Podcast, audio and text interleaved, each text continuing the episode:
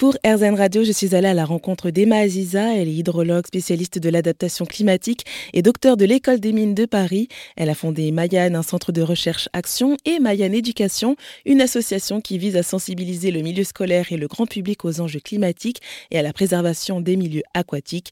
L'hydrologue explique justement pourquoi l'eau est une ressource à préserver. Bah, je pense qu'il va falloir la guérir, cette eau, parce qu'en fait, on l'a abîmée, euh, cette eau, on l'a maltraitée, euh, euh, on l'a polluée, on l'a souillée quand on voit à quel point euh, les eaux euh, non traitées, donc les eaux usées, sont rejetées directement dans nos rivières, dans 80% des, euh, des fleuves des rivières du monde, on doit se poser des questions. On a pris nos fleuves et nos rivières pour des poubelles.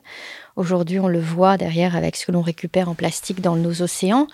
Euh, on vient de relever 400 zones mortes dans nos océans sur les 5 océans qu'on a, des zones qui concentrent euh, des taux de pesticides extrêmement importants.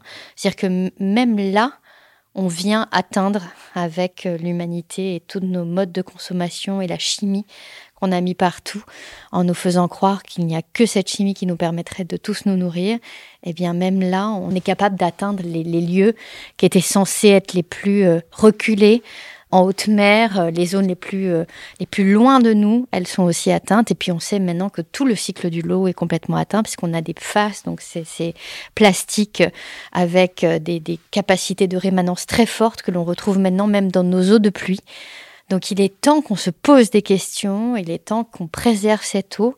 Et il faut savoir qu'une eau même souillée, eh bien, elle mourira jamais, elle se transformera mais elle finira toujours en repassant dans un milieu, en le traversant, par se purifier et finalement par, euh, renaître. Donc c'est peut-être la magie de l'eau et c'est peut-être sur cette note qu'on peut rester. C'était Emma Aziza, hydrologue et spécialiste de l'adaptation climatique.